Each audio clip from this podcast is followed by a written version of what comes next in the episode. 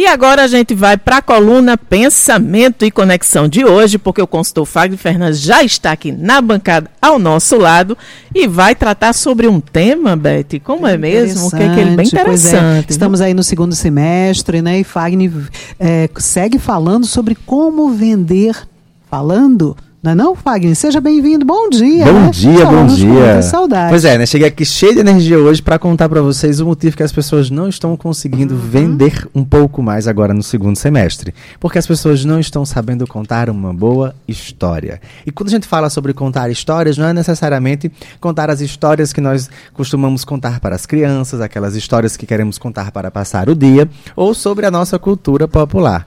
A história que eu estou falando é a história que motiva, que engaja e a política ela é perita em contar boas histórias.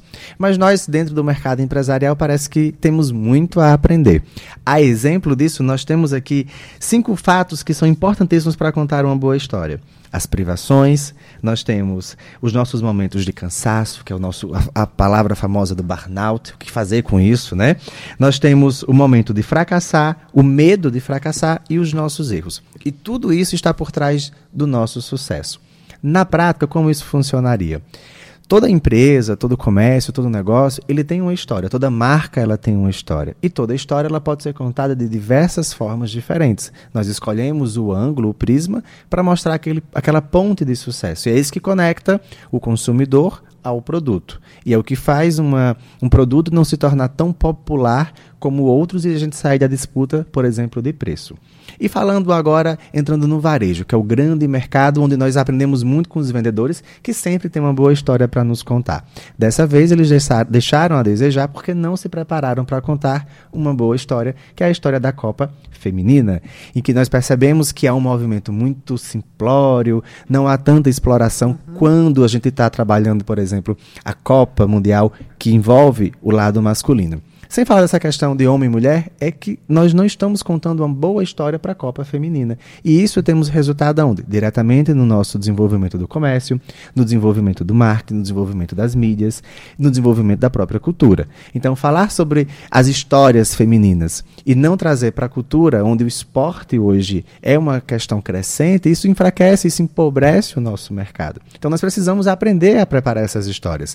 Será que se separássemos ali duas ou três daquelas jogadoras e contássemos histórias que pudessem ser vendidas, histórias que conectassem, que emocionassem, como é que estaria o movimento hoje? Será que a gente precisaria estar ali apelando para, olha, não trabalha até esse horário, ou é um ponto facultativo, ou isso ou aquilo?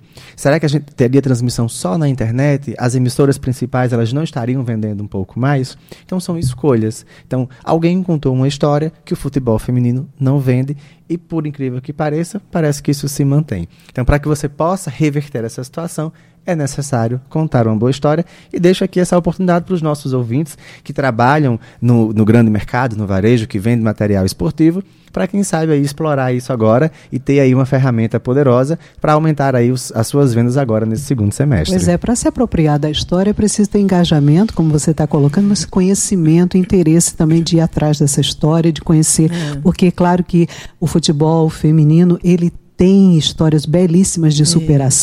Né? Muitas, poderiam estar sendo contadas. É. Isso inspirando pessoas, inspirando Exato, as pessoas outras. mais jovens. Nós temos ainda no restinho, finalzinho de férias, né? É. Quantas, quantos jovens poderiam estar dedicados a isso, esquecendo até o próprio celular. Uhum. Então, fica a dica. Fica a dica fica aí, dica viu, mesmo. gente? Muito obrigada, Fagner, por mais uma coluna Pensamento Conexão, que deixa aí essas reflexões para a gente sobre contar boas histórias para criar engajamento e dar oportunidade aí de gerar, de, de, de se enraizar, né? E se estender para o comércio e realmente movimentar aí o que tem que ser movimentado para ter retorno, né? As pessoas querem contar histórias para terem algum tipo de retorno. Então, é importante a gente saber como fazer isso. Muito obrigada por essas reflexões e até a próxima terça-feira. Se Deus quiser.